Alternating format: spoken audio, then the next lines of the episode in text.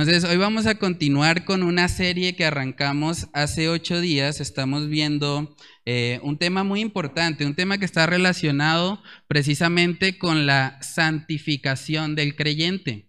Y es cómo ahora nosotros, a la luz del Evangelio, a la luz de lo que hemos recibido en Cristo Jesús, cómo debemos manejar nuestras finanzas y hablábamos de que hay muchos problemas relacionados con el manejo de las finanzas.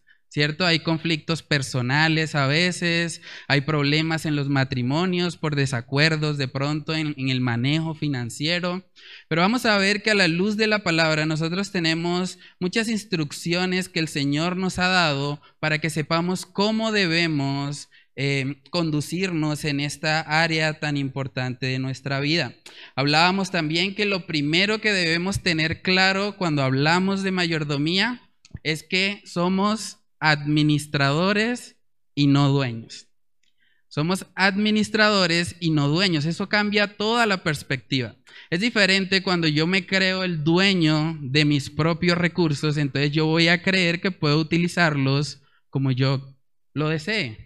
¿cierto? Pero cuando nos vamos a la palabra de Dios nos damos cuenta que el oro y la plata le pertenecen a Él, que todo lo que hay en la tierra es de Él y para Él. Por lo tanto, nosotros fuimos simplemente encomendados administrar por un periodo corto de tiempo, porque si lo miramos en términos de la creación, en términos de la eternidad, realmente es un fragmento muy pequeño en nuestra vida.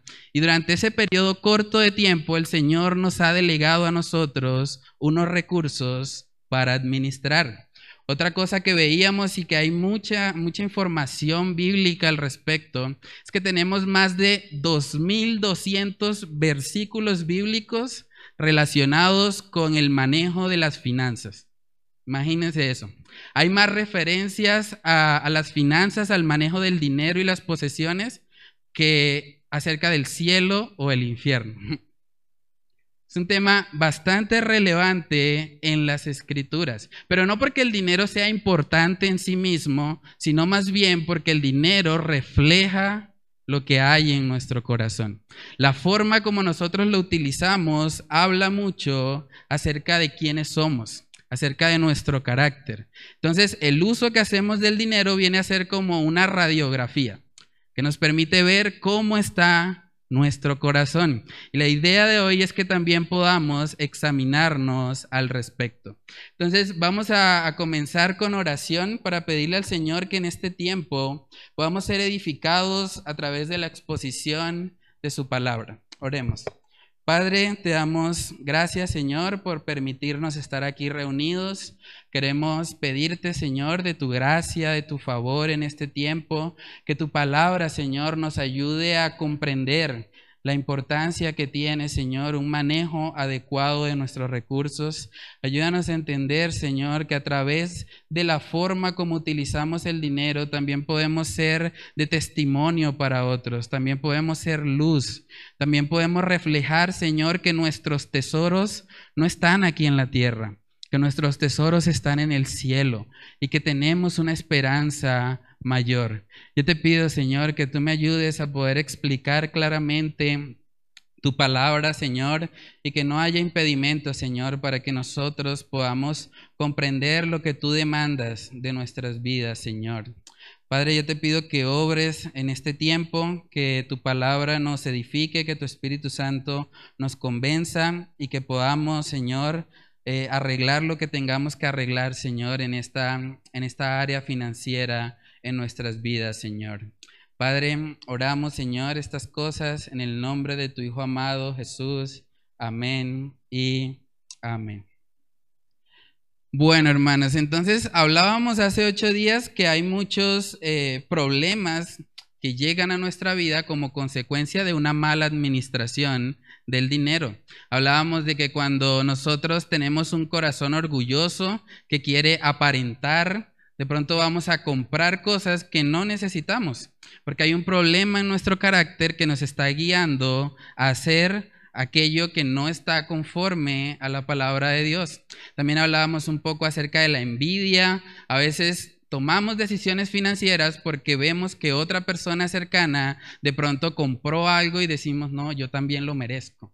Si él se lo compró, yo también me lo tengo que comprar. ¿Sí? Y a veces permitimos que, que, haya como factores externos en nuestra vida que nos estén guiando a tomar malas decisiones financieras. Pero lo que vamos a estar viendo hoy como primer punto es precisamente que el dinero en sí no es el problema. No podría pensar, no, pero entonces si el problema trae todos esos eh, problemas, entonces, eh, ¿para qué usarlo? ¿Por qué usar dinero si vemos que hay tantas dificultades y todo el tiempo estamos como eh, experimentando diferentes luchas relacionadas con el dinero? Pero vamos a ver que a la luz de la palabra de Dios, el problema financiero no está en el dinero en sí, ni tampoco en las estrategias. El problema está en nuestro corazón. Somos nosotros los que por causa del pecado estamos tomando malas decisiones financieras o estamos de pronto administrando mal lo que el Señor nos ha dado. Y vamos a ver eso. Vamos a Marcos capítulo 7. Marcos capítulo 7. El contexto ahí nos habla de cómo el Señor Jesús estaba ahí tratando con, con un grupo de, de, fariseos y ellos se acercaron a decirle al Señor, bueno, eh, ¿por qué tus discípulos no se lavan las manos? Miren la respuesta aquí en Marcos capítulo 7 en el verso 15. Dice el Señor Jesús, nada hay fuera del hombre que entre en él que le pueda contaminar, pero lo que sale de él, eso es lo que contamina al hombre. ¿Sí ven la diferencia? El dinero está afuera del hombre, ¿sí? El problema en sí no es el dinero. El problema es nuestro corazón. Dice en el verso 21 ahí de Marcos 7, porque de dentro del corazón de los hombres salen los malos pensamientos, los adulterios, las fornicaciones, los homicidios, verso 22, los hurtos, las avaricias, pecados relacionados con el manejo del dinero, las maldades, el engaño, la lascivia, la envidia, la maledicencia, la soberbia, la insensatez, todas estas maldades de dentro salen y contaminan al hombre. Entonces, el problema financiero es inicialmente un problema de nuestro corazón. También dice Jeremías capítulo 17, Jeremías capítulo 17, en el versículo 9, engañoso es el corazón, más que todas las cosas, y perverso. ¿Quién lo conocerá? Entonces, aquí vemos, hermanos, que hay un problema, es dentro de nosotros. Cuando nosotros nos acercamos a las escrituras, podemos ver que el problema no es el dinero en sí, sino el amor al dinero. ¿Sí? Porque muchas veces permitimos que nuestro corazón haga del dinero un ídolo. Y por eso terminamos tomando decisiones inapropiadas. Vamos a Primera de Timoteo capítulo 6 para ver eso. Primera de Timoteo capítulo 6 y miremos lo que es el versículo 10.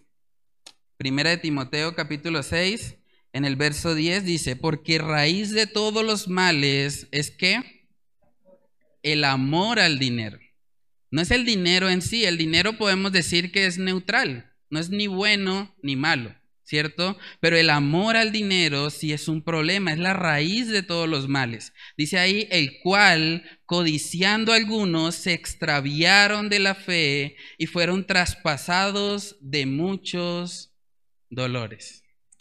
Dijo un autor llamado Larry Burkett, la forma en que manejamos nuestro dinero es una demostración externa de una condición espiritual interna.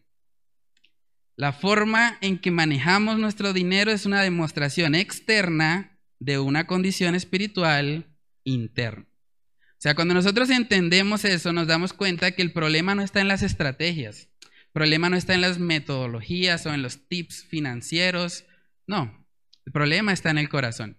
Y si nosotros tenemos recurrentemente problemas financieros, debemos tratar con nuestro corazón. Debemos arrepentirnos, porque es la forma como realmente podemos experimentar un verdadero cambio en esa área de nuestra vida. Y vamos a ver aquí algunos ejemplos, porque a veces pasa mucho que, que, como que venimos saliendo muchos de lo que es el Evangelio de la prosperidad y todo eso, y hay como cierto tabú a veces al respecto del tema financiero. A veces estamos como curados de tanta cosas que dijeron de pronto en otras iglesias acerca de que Dios quiere que seas rico, que Dios quiere que seas millonario, que a veces este tema como que nos incomoda un poco hablarlo, como que decimos, uy, pero ¿qué me van a decir ahí respecto a ese tema? Otra vez me van a sacar el diezmo, otra vez me van a manipular. Pero vamos a ver, hermanos, que, que el evangelio de la pobreza, el evangelio de la prosperidad está mal, pero también el evangelio de la pobreza lo está. Porque a veces nos vamos al otro extremo y pensamos, bueno, la única forma de ser piadoso es ser pobre. Solamente el que haga un voto de pobreza, que viva con lo estrictamente necesario, es una persona piadosa. Y los demás son todos pecadores, ávaros. Pero vamos a ver que a la luz de la palabra de Dios no es eso lo que vemos. Vamos a ver el testimonio de un hombre que fue bastante rico, bastante rico y además dice la escritura que fue un hombre conforme al corazón de Dios. La primera de Crónicas capítulo 29 para hablar de este personaje llamado David. Primera de Crónicas capítulo 29 versículos del 3 al 4. Miren lo que, miren la donación que hizo ahí eh, el rey David para la construcción del templo que más adelante haría su hijo Salomón. Dice Primera de Crónicas capítulo 29 versículos del 3 al 4. Además de esto, por cuanto tengo mi afecto en la casa de Dios, yo guardo en mi tesoro particular oro y plata que, además de todas las cosas que he preparado para la casa del santuario, he dado para la casa de mi Dios. Miren lo que dice, tres mil talentos de oro. De oro de Ofir era el mejor de todos los oros y siete mil talentos de plata de plata refinada para cubrir las paredes de las casas.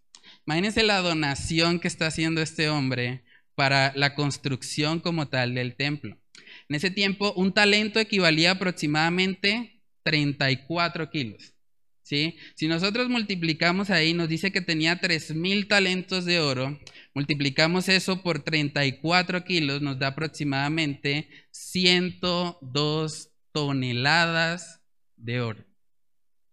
Imagínense eso. La reserva de oro de Colombia es de 18 toneladas.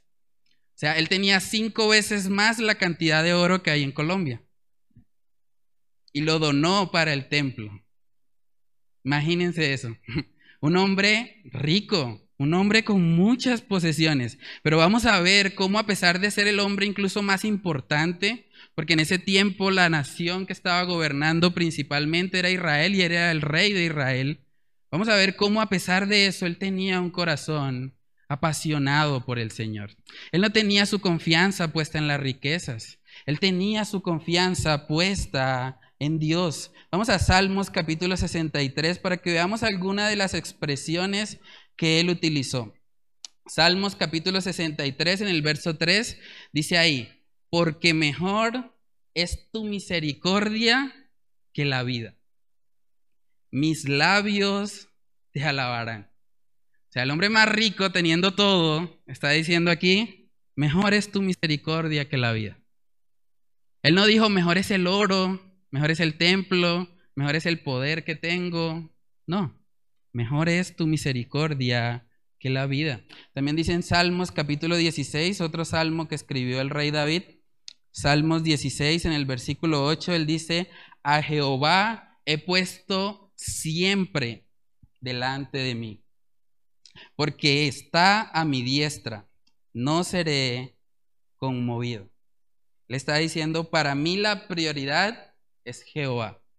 No son las riquezas, no son los recursos, a pesar de que el Señor sí le había dado a él gran cantidad de riquezas. También dicen Salmos 36, versículos del 7 al 8. Este salmo es precioso. Dice, cuán preciosa, oh Dios, es tu misericordia. Por eso los hijos de los hombres se amparan bajo la sombra de tus alas. Serán completamente saciados de la grosura de tu casa. Y tú los abrevarás del torrente de tus delicias. Imagínense eso. Él se deleitaba en el Señor, del torrente de tus delicias. Él no se estaba deleitando en el dinero, en las posesiones. No, tenía su confianza puesta en el Señor. Entonces vemos que sí es posible tener recursos con una, con una perspectiva correcta. ¿sí? David no estaba enfocado en esas cosas temporales. Él estaba enfocado en las cosas de arriba. Y otro ejemplo que tenemos también en la escritura es el ejemplo de Abraham. Abraham también dice la palabra que era un hombre bastante, bastante rico. Dice en Génesis capítulo 13, versículo 2, y Abraham era riquísimo. Miren la expresión. Y Abraham era riquísimo en ganado, en plata y en oro. Un hombre que tenía posesiones. Pero vamos a ver cómo él, cuando su fe fue probada, él dio testimonio de que su esperanza no estaba en las riquezas. Vamos a Génesis capítulo 22, este es un texto impactante. Génesis 22, versículo 1 dice, aconteció después de estas cosas que probó Dios a Abraham y le dijo, Abraham, y él respondió, heme aquí.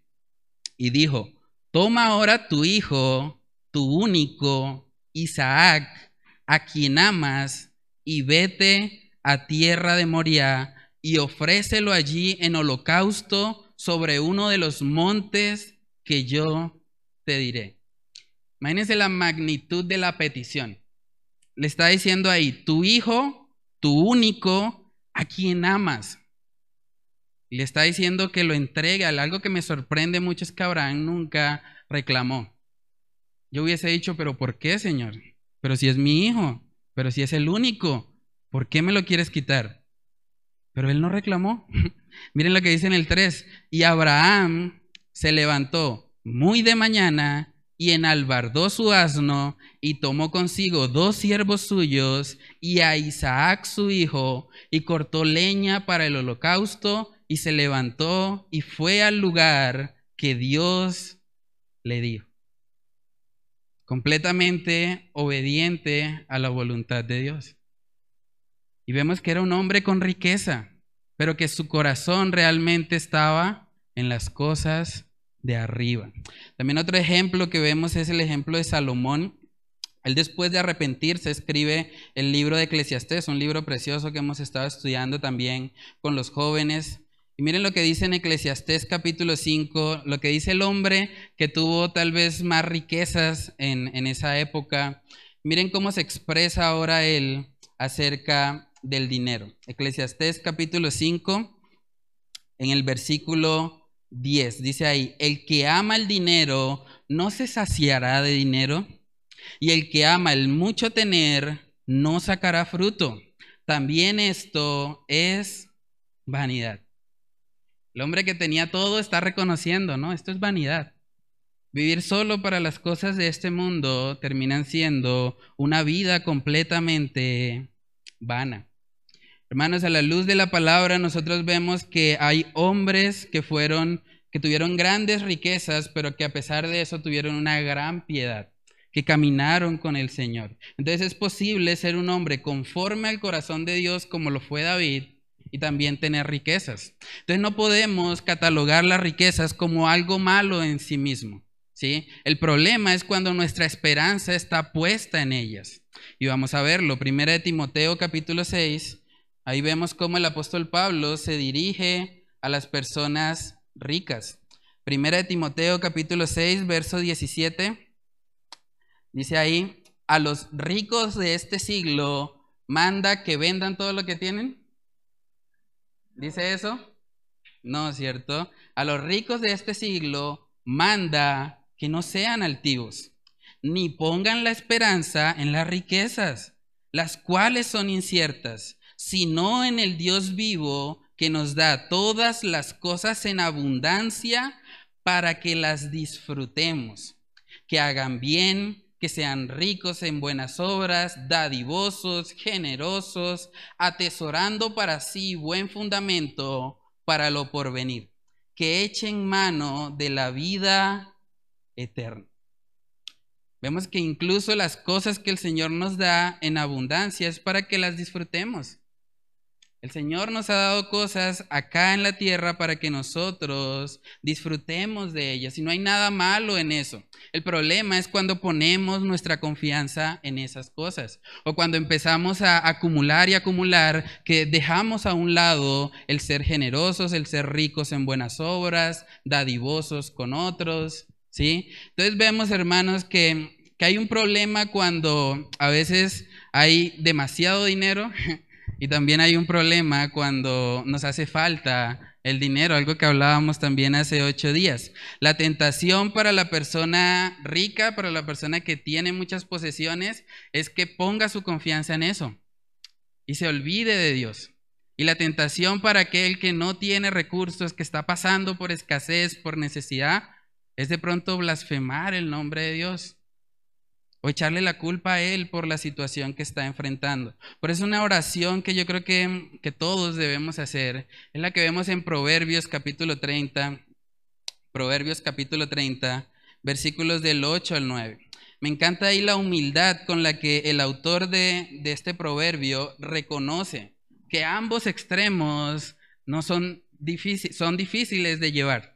Proverbios capítulo 30, versículos del 8 al 9. Miren lo que dice.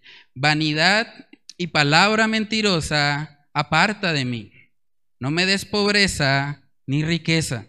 Manténme del pan necesario. No sea que me sacie y te niegue y diga quién es Jehová, o que siendo pobre hurte y blasfeme el nombre de mi Dios. Ambos extremos son peligrosos. Por eso debemos orar al Señor para que Él nos dé lo necesario. Para que nosotros no tengamos esas luchas que hay en ambos polos, en ambos extremos. Y vamos a ver, hermanos, que una vez que tenemos claro que el dinero en sí no es el problema, vamos a ver que el dinero es, o el manejo del dinero más bien, refleja lo que son nuestras prioridades. Y esa es la razón por la que vemos tantos eh, versículos bíblicos que nos hablan acerca de este tema. Porque es un reflejo, el manejo del dinero, de lo que está en nuestro corazón, de dónde están nuestras prioridades. Vamos a Mateo capítulo 6, es el texto base prácticamente de todo esto. Mateo capítulo 6, versículos del 19 al 21. Miren lo que dice ahí. No os hagáis tesoros en la tierra, donde la polilla y el orín corrompen, y donde ladrones minan y hurtan, sino haceos tesoros en el cielo, donde ni la polilla ni el orín corrompen, y donde ladrones no minan ni hurtan, porque donde esté vuestro tesoro, allí estará también vuestro corazón. Es una realidad, hermanos. Si usted mira su presupuesto y mira dónde está colocando el dinero, se da cuenta que ahí está su corazón. Usted está pensando de pronto tengo que pagar el arriendo, tengo que pagar los servicios, y su mente, su corazón, sus sentimientos están ligados a eso. ¿Sí? Entonces, nosotros entendiendo eso debemos saber que una persona no pone su dinero en donde no tiene sus afectos. Voy a repetir eso. Una persona no pone su dinero en donde no tiene sus afectos. Entonces, a la luz de la palabra de Dios y a la luz de que nosotros como creyentes hemos sido nuevas criaturas, ¿cómo debería ser nuestra relación con el dinero? Podemos preguntarnos, ¿qué diferencia hay entre un presupuesto hecho por una persona que no conoce al Señor, que vive para sí mismo, y un presupuesto hecho por alguien que quiere glorificar a Dios, que quiere vivir para Dios? ¿Qué diferencia habrá entre esos dos? Yo creo que es algo que nosotros debemos meditar, porque en el manejo de las finanzas, hermanos, nosotros podemos ser de gran impacto para este mundo. Vivimos en un mundo consumido en el materialismo, en tener más, más, más y más. Pero cuando nosotros damos testimonio de manejar los recursos para la gloria de Dios, de tener tesoros en el cielo y no en la tierra, eso va a impactar a las personas. Ellos van a decir, ¿cómo es posible que este hombre esté administrando de esa manera sus recursos? ¿Por qué? Porque vivimos en la cultura de obtener todo ya, rápido, ¿sí? Pero cuando nosotros demostramos los los atributos que, el Señor ha dicho en su palabra para cada creyente respecto a las finanzas es algo que lo cambia todo. La gente va a ver y va a decir, es, es raro, ¿por qué administra el dinero de esa manera? ¿Por qué invierte en esas cosas? No tiene sentido, ¿sí? Pero es la forma en la que nosotros podemos ser luz. Vamos a Salmos capítulo 17, Salmos capítulo 17, versículos del 13 al 14. Miren lo que dice ahí. Salmos 17 del 13 al 14. Levántate, oh Jehová, sal a su encuentro, póstrales, libra mi alma de los malos con tu espada. Miren lo que dice el 14. De los hombres con tu mano, oh Jehová, de los hombres mundanos, cuya porción la tienen en esta vida y cuyo vientre está lleno de tu tesoro, sacian a sus hijos y aún sobra para sus pequeñuelos. ¿Qué característica tienen los hombres mundanos ahí? Dice, cuya porción la tienen en esta vida. A veces pensamos que una persona mundana es la que está cometiendo pecados escandalosos. No, eso está por allá cometiendo quién sabe qué, no, eso por allá está matando, robando, eso está en el mundo. Pero una persona mundana también es aquella que tiene su esperanza puesta acá, en las cosas efímeras de este mundo, en las cosas que van a desaparecer. También en Filipenses vemos un patrón parecido, Filipenses capítulo 3, cuando el apóstol Pablo habla acerca de los que son enemigos de la cruz.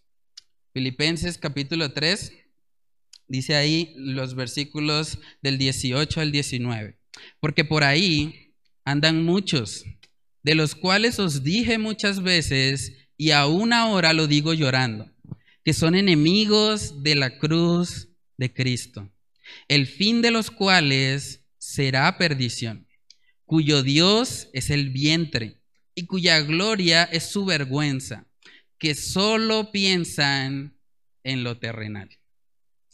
La diferencia entre una persona que conoce al Señor y una persona que no le conoce es precisamente que el que no conoce al Señor vive para este mundo. Él entiende que acá es donde está toda su riqueza, que acá es donde él debe esforzarse para alcanzar más y más y más. Y por eso vemos que el mundo en general va en esa carrera desenfrenada hacia el materialismo, hacia obtener más y más. Pero vamos a ver el contraste de eso. Vamos a ver cómo luce una persona o un cristiano, un creyente que entiende realmente que las finanzas son dadas como un medio para glorificar al Señor. Vamos a ver un ejemplo muy impactante en Segunda de Corintios, Segunda de Corintios capítulo 8, versículos del 1 al 4. Segunda de Corintios capítulo 8, versículos del 1 al 4, miren lo que dice. Asimismo, hermanos, os hacemos saber la gracia de Dios que se ha dado a las iglesias de Macedonia, que en grande prueba de tribulación, la abundancia de su gozo y su profunda pobreza abundaron en riquezas de su generosidad, pues doy testimonio de que con agrado han dado conforme a sus fuerzas y aún más allá de sus fuerzas, pidiéndonos con muchos ruegos que les concediésemos el privilegio de participar en este servicio para los santos. Hay tantas cosas ahí por comentar, pero vemos cómo esta iglesia, hermanos, tenía el deseo de dar aún estando en medio de su profunda pobreza. Y ocurre algo totalmente contracultural, porque dice que tenían abundancia de gozo. ¿Cuántas veces vemos una persona en profunda pobreza y con abundante gozo? Eso es algo más bien extraño, ¿cierto? Vemos todo lo contrario. Generalmente cuando la gente está pasando por situaciones financieras difíciles, su gozo está menguado. ¿Sí? ¿Por qué? Porque tiene su esperanza muchas veces puesta en las cosas de este mundo. Hermanos, aquí vemos que esta iglesia quería dar. Es muy curioso. Casi en todas partes vemos que eh, la iglesia tiene que decirle a las personas la importancia de dar. Pero ellos son los que le están diciendo a los líderes, queremos dar, déjennos participar de ese servicio a los santos. Vemos un enfoque totalmente diferente. Mientras que la persona que no conoce al Señor vive para este mundo, solo piensa en lo terrenal, el que tiene la mirada puesta en Cristo Jesús, entiende que nada ha traído a este mundo y que nada se va a llevar. Y por lo tanto, no se aferra al dinero, no se aferra a las cosas de este mundo. Una vez le preguntaron al pastor John Piper por qué el Señor nos dio el dinero. Miren la respuesta que él dio. Él dijo, el dinero nos es dado para que mostremos ante el mundo que Él no es nuestro tesoro, sino que Cristo lo es. El dinero nos es dado para que mostremos ante el mundo que Él no es nuestro tesoro, sino que Cristo lo es. La forma como utilizamos el dinero debe decirle al mundo que Cristo es mi Salvador. No debería decirle al mundo que el dinero en sí es mi Dios o es lo que yo estoy buscando. Hermanos, un cristiano que ama a Dios a la luz de la palabra, y vamos a ver un poco más acerca de eso, está comprometido con el sostenimiento de su iglesia local. ¿Por qué? Porque sabe que es a través de ella que se alcanzarán más personas con el Evangelio de salvación. Yo sé que a veces ese es un tema como medio espinoso, porque a veces pensamos, uy, no, pero ya van a pedir plata, ya van otra vez con lo mismo. Pero a la luz de la palabra de Dios, vemos que hay mucho respecto a eso, hermanos. Hoy en día se habla en muchas iglesias que, que se debe dar el diezmo, ¿sí? Creo que todos han escuchado eso, ¿sí? Y es tal vez de los temas que ha sido como más polémicos porque mucha gente hoy en día su argumento en contra de las iglesias es que, ah, es que allá le piden el diezmo, es que allá lo están explotando, le están sacando la plata. Pero hermanos, cuando nosotros miramos la palabra de Dios, nos damos cuenta que el diezmo fue un principio establecido por el Señor para el sostenimiento del templo, para el sostenimiento de los levitas y para el sostenimiento también de los pobres. De hecho, cuando uno mira el Antiguo Testamento, se da cuenta que hay tres diezmos, no uno solo. Entonces, si alguien quiere defender que el diezmo continúa vigente, tiene que hablar más o menos de un 23.3% de los ingresos dados para la iglesia. Vamos a ver eso. El primer diezmo que vemos en la Biblia era un diezmo para el sostenimiento como tal del templo. Levítico capítulo 27, Levítico capítulo 27, versículos del 30 al 32. Dice, si aún con esto, perdón, ese no es, 27 del 30 al 32, dice, y el diezmo de la tierra, así de la simiente de la tierra como del fruto de los árboles, de Jehová es. Es cosa dedicada a Jehová. Y si alguno quisiere rescatar algo del diezmo, añadirá la quinta parte de su precio por ello y todo diezmo de vacas o de ovejas, de todo lo que pasa bajo la vara, el diezmo será consagrado a Jehová. Siempre que vemos que se habla acerca de, del diezmo como tal, vemos las referencias principalmente en el Antiguo Testamento. Miremos Deuteronomio capítulo 12 para ver el otro diezmo que estaba establecido para la nación de Israel.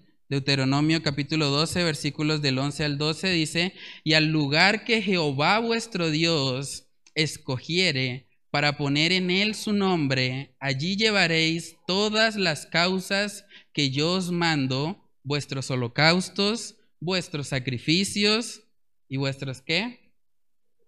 diezmo, ¿cierto? Las ofrendas elevadas de vuestras manos y todo lo escogido de los votos que hubieres prometido a Jehová. Y os alegraréis delante de Jehová vuestro Dios, vosotros, vuestros hijos, vuestras hijas, vuestros siervos y vuestras siervas, y el levita que habite en vuestras poblaciones, por cuanto no tiene parte ni heredad con vosotros. Es algo muy curioso. Los levitas no tenían heredad. Los, levitas dependían completamente en los diezmos. ¿Sí? Por eso era que ese sistema el Señor lo había establecido para que los levitas pudiesen encargarse del cuidado del templo. Entonces tenemos un primer diezmo que era para el mantenimiento del templo. Tenemos un segundo diezmo que era para los levitas, porque ellos se dedicaban completamente a eso. Y ahora vamos a ver un tercer diezmo que está en Deuteronomio capítulo 14, versículos del 28 al 29. Miren lo que dice ahí. Al fin de cada tres años sacarás todo el diezmo de tus productos de aquel año y lo guardarás en tus ciudades.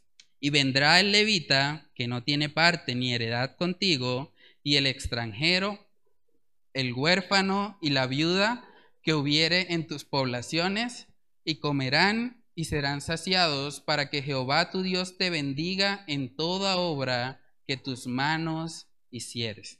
Entonces tenemos dos diezmos periódicos y un diezmo cada tres años. ¿sí? Si sacáramos entonces cuánto es el porcentaje anual, tendríamos que decir que es 23.33333%. Entonces, si alguien quiere defender este sistema que estaba principalmente en el Antiguo Testamento y colocarlo ahora en la actualidad, no debería pedir el 10%, debería pedir el 23.3333%. ¿Sí? Y ahí empezamos a ver los conflictos con todo eso. Tal vez uno de los textos que más utilizan los defensores del diezmo está en Mateo capítulo 23 y vamos a verlo. Es de los pocos pasajes que vemos en el Nuevo Testamento donde se refiere a esta práctica. Dice en Mateo 23, 23, hay de vosotros escribas y fariseos. ¿Quiénes eran los escribas y fariseos? Eran personas de la nación de Israel. No está hablando a la iglesia. Dice, hay de vosotros escribas y fariseos, hipócritas, porque diezmáis la menta y el eneldo y el comino, y dejáis lo más importante de la ley, la justicia, la misericordia y la fe. Esto era necesario hacer sin dejar de hacer aquello. Si nosotros miramos todo el contexto de Mateo 23, vemos que el Señor los está regañando, porque ellos están utilizando la ley para un fin totalmente diferente al que Él le había dado. Entonces, cuando nosotros miramos esto, nos damos cuenta que no hay ningún mandamiento en el Nuevo Testamento para la iglesia de dar un porcentaje en específico. Ahora, si eso es así, entonces quiere decir que no tengo que dar nada. No. Muchas veces eh, cuando salimos de un extremo, de pronto venimos de una congregación así, donde eran muy enfáticos con el tema del diezmo, que le decían, bueno, si usted no diezma, usted está robando a Dios. Y vemos que eso continuamente está pasando y están manipulando a las personas para dar. Pero cuando nosotros miramos la ofrenda en el Nuevo Testamento, nos damos cuenta que es una ofrenda generosa, es una ofrenda voluntaria y es una ofrenda que nace de un corazón agradecido, de un corazón que entiende que todo le pertenece a Él. Cuando nosotros damos ofrenda, en realidad estamos devolviendo una parte de lo que Él ya nos dio. Pero no estamos dándole algo nuevo al Señor porque todo le pertenece a Él. Ahora, hay principios que nosotros sí podemos extraer del Antiguo Testamento y que siguen vigentes para la iglesia hoy. Por ejemplo, ellos tenían que dar un diezmo para sostener el templo. Hoy por hoy la iglesia tiene que sostener un lugar, pagar un arriendo, ¿cierto? También vemos que ellos en el Antiguo Testamento tenían que sostener a los levitas, porque los levitas estaban dedicados de lleno al templo. Hoy por hoy tenemos pastores y misioneros que necesitan de nuestro apoyo financiero para poder dedicarse a la obra. Vemos también que ellos daban un diezmo para los pobres. También tenemos necesidades económicas en la iglesia y tenemos un fondo también para eso, para ayudar a las personas que de pronto están pasando por una situación económica difícil. Entonces, a la luz de eso, hermanos, nosotros podemos decir que el diezmo como ley no sigue vigente, ¿cierto? Pero el diezmo en el sentido del propósito que, cumplía o, o, las necesidades que suplía, sí siguen vigentes en la iglesia. Entonces el diezmo es un buen punto para comenzar a dar, para comenzar a ayudar a otros, ayudar a que el Evangelio corra que más personas puedan ser salvas. Ese es el propósito. Una buena pregunta que podemos hacernos es si nosotros ahora estamos bajo un nuevo pacto, y dice el libro de Hebreos que estamos en un pacto mucho mejor que el viejo, pues si en el viejo pacto daban un 23.3%, ahora bajo este nuevo pacto, con estas preciosas promesas en Cristo Jesús, ¿Cuánto más no deberíamos ser generosos? Generosos porque el Señor nos ha dado tanto. Él ha pagado, él, él, cumplió con toda esa ley, esa ley que ninguno de nosotros hubiese podido cumplir. Y lo que vemos en el Nuevo Testamento son iglesias dando mucho más de un 10%, dando con generosidad, dando con abundancia. Vamos a Hechos capítulo 2, este es un pasaje realmente que impacta mucho mi vida. Siempre que leo este pasaje soy retado. Dice en Hechos capítulo 2, versículo 44, todos los que habían creído estaban juntos y tenían en común todas las cosas y vendían sus propiedades y sus bienes y los repartían a todos según la necesidad de cada uno y perseverando unánimes cada día en el templo y partiendo el pan en las casas, comían juntos con alegría y sencillez de corazón, alabando a Dios y teniendo favor con todo el pueblo. Y el Señor añadía cada día a la iglesia los que habían de ser salvos. ¿Qué hace que una persona esté dispuesta incluso a vender una propiedad para darla para la iglesia? Es una persona que no tiene su esperanza aquí, hermanos. Alguien que está aferrado a las cosas de este mundo nunca va a hacer eso. Pero alguien que tiene sus tesoros en el cielo, alguien que entiende que todo esto se va a acabar y que un día no nos vamos a poder llevar nada. Desnudo, desnudos vinimos al mundo y desnudos nos iremos, dice en Eclesiastés. Cuando nosotros entendemos eso, cambia totalmente la perspectiva y la forma como nosotros manejamos las finanzas. Miremos Filipenses capítulo 4 también para ver lo que hizo la iglesia de Filipo para ayudar al apóstol Pablo. Filipenses capítulo 4 versículos del 15 al 18. Y sabéis también vosotros, oh filipenses, que al principio de la predicación del Evangelio, cuando partí de Macedonia, ninguna iglesia participó conmigo en razón de dar y recibir, sino vosotros solos, pues a una tesalónica me enviasteis una y otra vez para mis necesidades. Miren lo que dice en el 17, no es que busque dádivas, sino que busco fruto que abunde en vuestra cuenta. ¿Saben cómo podemos tener tesoros celestiales? Cuando nosotros estamos apoyando la obra. Cuando nosotros estamos ayudando a los misioneros a que ellos vayan adelante y que ellos prediquen el Evangelio de salvación. Dice en el 18, pero todo lo he recibido y tengo abundancia. Ellos no le dieron lo que le sobraba al apóstol Pablo, le dieron con abundancia. Dice, estoy lleno, habiendo recibido de Epafrodito lo que enviasteis, olor fragante, sacrificio acepto, agradable a Dios. Vemos en el Nuevo Testamento que la iglesia realmente se preocupaba por sostener a sus líderes. Se preocupaba también porque los pobres y las viudas recibieran ayuda, porque ellas no tenían cómo trabajar. Vamos a ver un texto en Romanos capítulo 15 para ver cómo la iglesia se ponía de acuerdo para ayudar a los necesitados. Romanos capítulo 15, versículos del 26 al 27. Dice ahí, porque Macedonia y Acaya tuvieron a bien hacer una ofrenda para qué? Para los pobres, ¿cierto? Que hay entre los santos que están en Jerusalén, pues les pareció bueno. Y son deudores a ellos. Porque si los gentiles han sido hechos participantes de sus bienes espirituales, deben también ellos ministrarles de los materiales. Vemos una iglesia generosa. En todo el Nuevo Testamento vemos que los creyentes estaban buscando la manera de poder dar, de poder apoyar la obra a los misioneros, de apoyar a los que estaban en necesidad, a los pobres, a las viudas. Hermanos, examinémonos. ¿Cómo está nuestro corazón en esto? Recordemos que es un asunto del corazón. ¿Cómo estamos en esta área de apoyar financieramente la expansión de la obra del Evangelio? Yo no digo eso para condenar a nadie, pero examinemos nuestro corazón. ¿Cómo estamos en eso?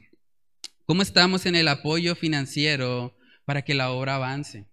Para que más personas puedan escuchar el Evangelio de salvación. Es la forma como nosotros podemos hacer tesoros en el cielo y no acá en la tierra. Hay una frase bastante fuerte de un pastor, pero yo creo que es necesario. Dijo el pastor Leonard Ravenhill, que ministró más o menos en el año 1900, él dijo la siguiente frase, los cristianos de hoy en día gastan más en comida para mascotas que lo que contribuyen a las misiones. Bastante fuerte eso, ¿no? Los cristianos de hoy en día gastan más en comida para mascotas que lo que contribuyen a las misiones. Hermanos, para nosotros como creyentes que hemos recibido el Evangelio y que sabemos lo importante que es, debe ser una prioridad.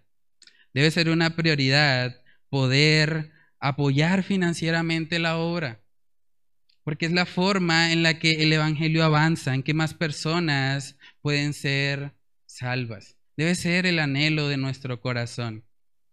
Hemos visto hasta aquí que el dinero en sí no es el problema. Hemos visto también que el manejo del dinero refleja nuestras prioridades, refleja lo que hay en nuestro corazón.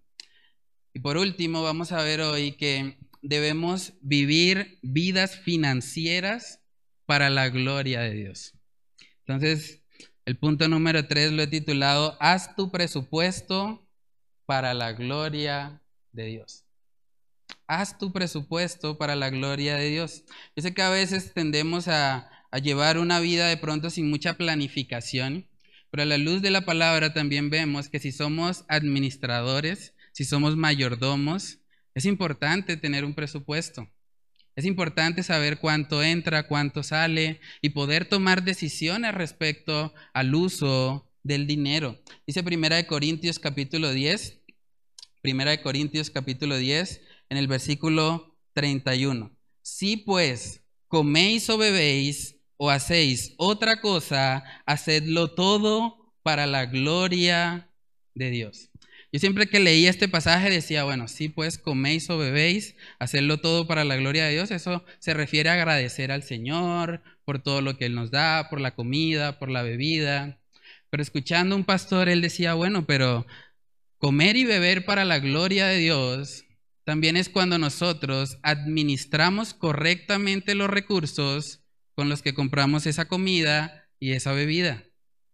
Otra forma en la que nosotros podemos comer y beber para la gloria de Dios es cuando los recursos financieros que usamos para obtener esas cosas fueron administrados sabiamente conforme a las prioridades bíblicas.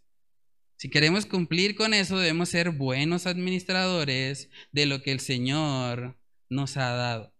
Hermanos, debemos entender que somos mayordomos y somos mayordomos temporales. Vamos a hacer un pequeño ejercicio. Eh, voy a pedir el favor a mi esposa, si me puedes ayudar. Yo hice un, un pequeño contrato de mayordomía. ¿sí? La idea de esto es que nosotros podamos llevar esto a la práctica.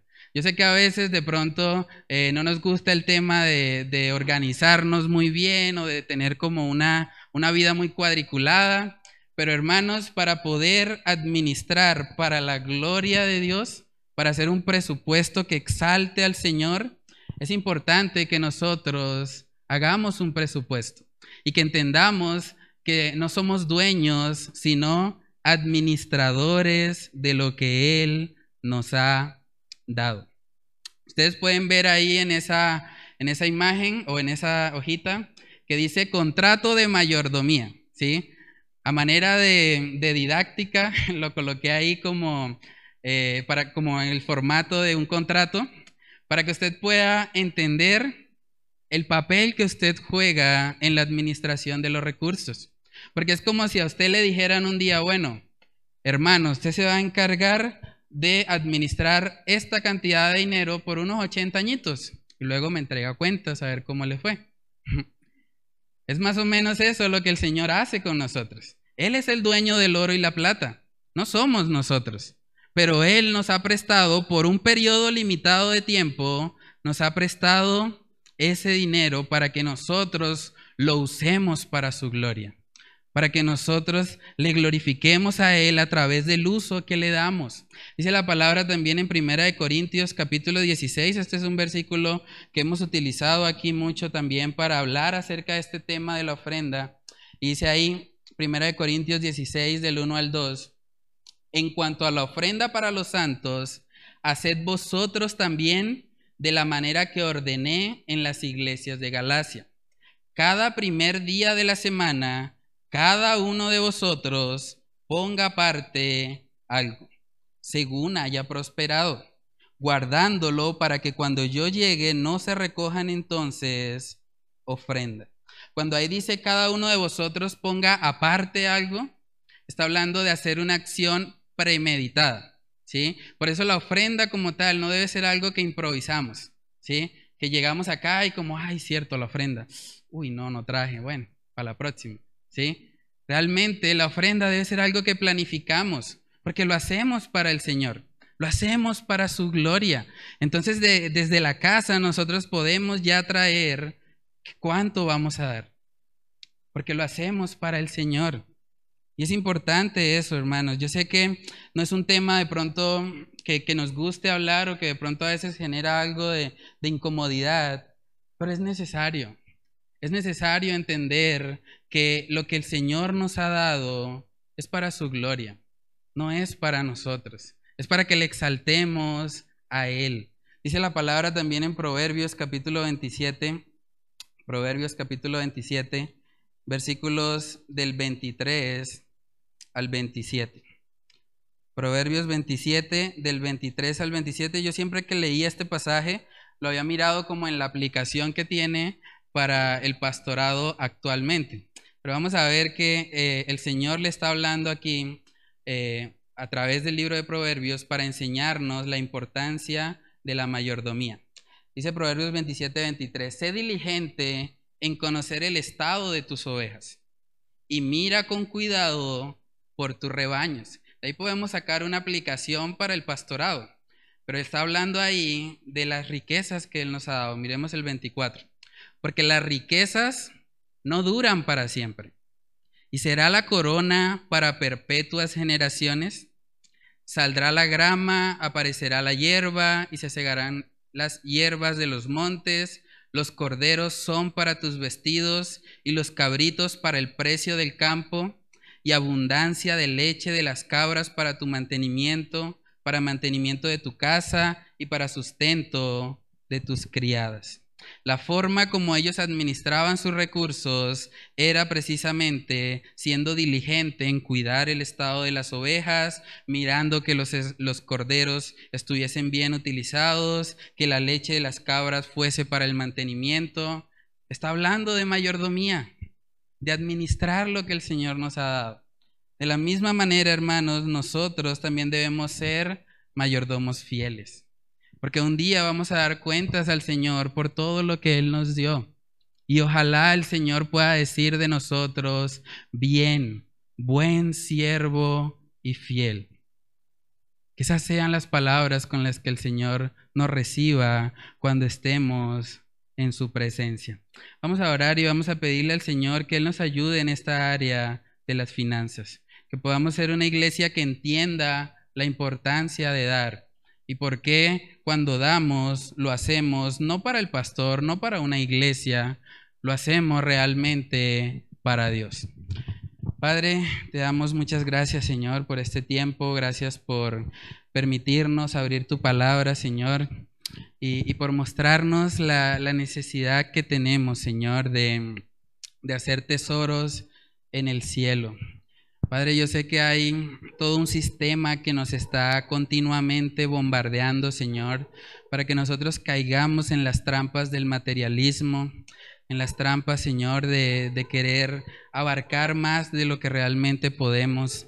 Yo te pido que tú obres en nuestros corazones, Señor, que tú nos enseñes contentamiento, que tú nos ayudes, Señor, a que realmente tú seas nuestro tesoro, que nosotros no estemos buscando, Señor, en, en las cosas creadas plenitud, que podamos entender, así como el rey David, Señor, que nada creado nos puede llenar que ninguna riqueza puede satisfacer nuestros corazones, sino que cuando estamos en ti y solo en ti, es que podemos experimentar plenitud de gozo. Señor, en tu presencia hay delicias. Ayúdanos a deleitarnos en ti, Señor, a caminar contigo, que no estemos buscando, Señor, en, en las cosas terrenales, en las cosas efímeras, satisfacción, sino que podamos buscarte a ti, Señor, la fuente de la vida. A ti, Señor, que eres el dueño de todo. Yo te pido, Señor, que tú nos enseñes como iglesia la importancia que tiene el dar para tu obra y que más personas, Señor, puedan involucrarse en este ministerio, en ese servicio a los santos, como dice tu palabra, Señor. Padre, oramos, Señor, todas estas cosas en el nombre de tu Hijo amado, Jesús. Amén y amén.